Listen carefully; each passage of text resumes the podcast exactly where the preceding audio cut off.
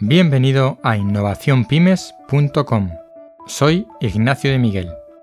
Hoy en la serie 7 pasos para la innovación en tu negocio, descubriendo una fruta, paso 4 de 7.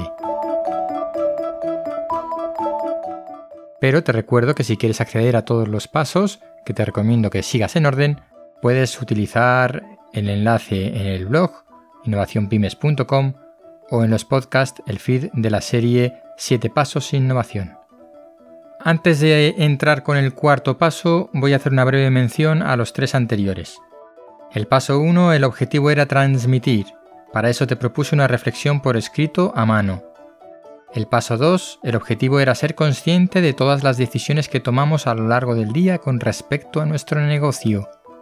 El paso 3, el objetivo era aprender algo nuevo para cambiar la forma de pensar sobre las cosas y hemos llegado al paso 4.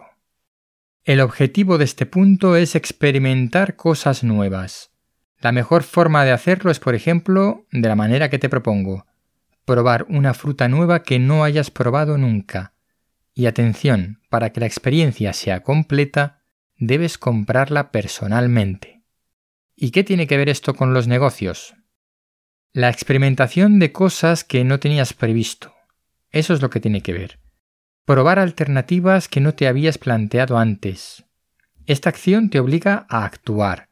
Tienes que ir a un supermercado o frutería, después buscar las frutas exóticas o diferentes que no hayas probado antes.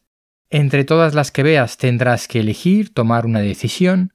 Tal vez tengas que preguntar a un dependiente sobre las frutas antes de elegir. Puede que necesites averiguar de antemano cómo se come esa fruta.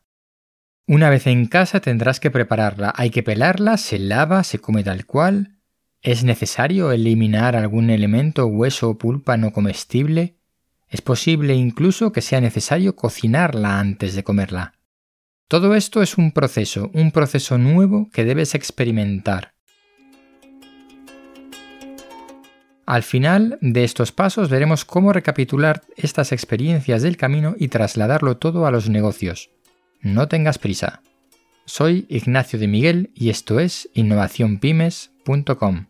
Te espero en el próximo paso de mi propuesta de 7 pasos para la innovación en tu negocio.